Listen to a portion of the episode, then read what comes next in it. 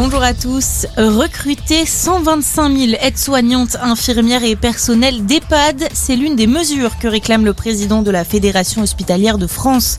Dans une interview parue aujourd'hui dans le JDD, Frédéric Valtou estime qu'un New Deal de la santé est nécessaire face aux tensions hospitalières et au délitement du système. Des tensions liées à la fermeture des lits, 6% au total, selon une étude de la Fédération hospitalière de France publiée aujourd'hui.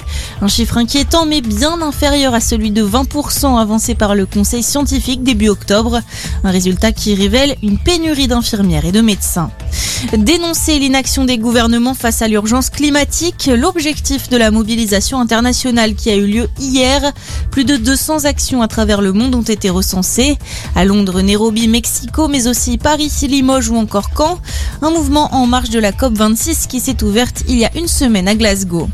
70 personnes condamnées par la justice italienne. Le plus procès de la mafia depuis les années 80 a rendu son premier verdict hier.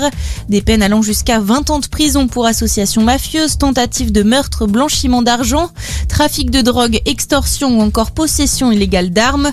Le maxi procès des membres de la Ndrangheta ouvert en janvier dernier doit encore juger 355 accusés. Départ imminent pour Thomas Pesquet, l'astronaute français doit entamer aujourd'hui son retour vers la Terre si la météo le permet. Il quittera la station spatiale internationale avec les trois autres membres de l'équipage du Crew 2 après six mois en orbite. Arrivée prévue demain au large de la Floride en début d'après-midi. Le tennis à suivre la finale du Masters 1000 de Paris. Djokovic face à Medvedev à 15h. Et puis le double avec des Français en finale. Nicolas Mahut et Pierre Hugerbert vont tenter le doublé cet après-midi après leur sacre à Roland Garros. Ils seront opposés aux Néo-Zélandais Michael Venus et Tim Puetz. Voilà pour votre point sur l'actu. On vous accompagne toute la journée.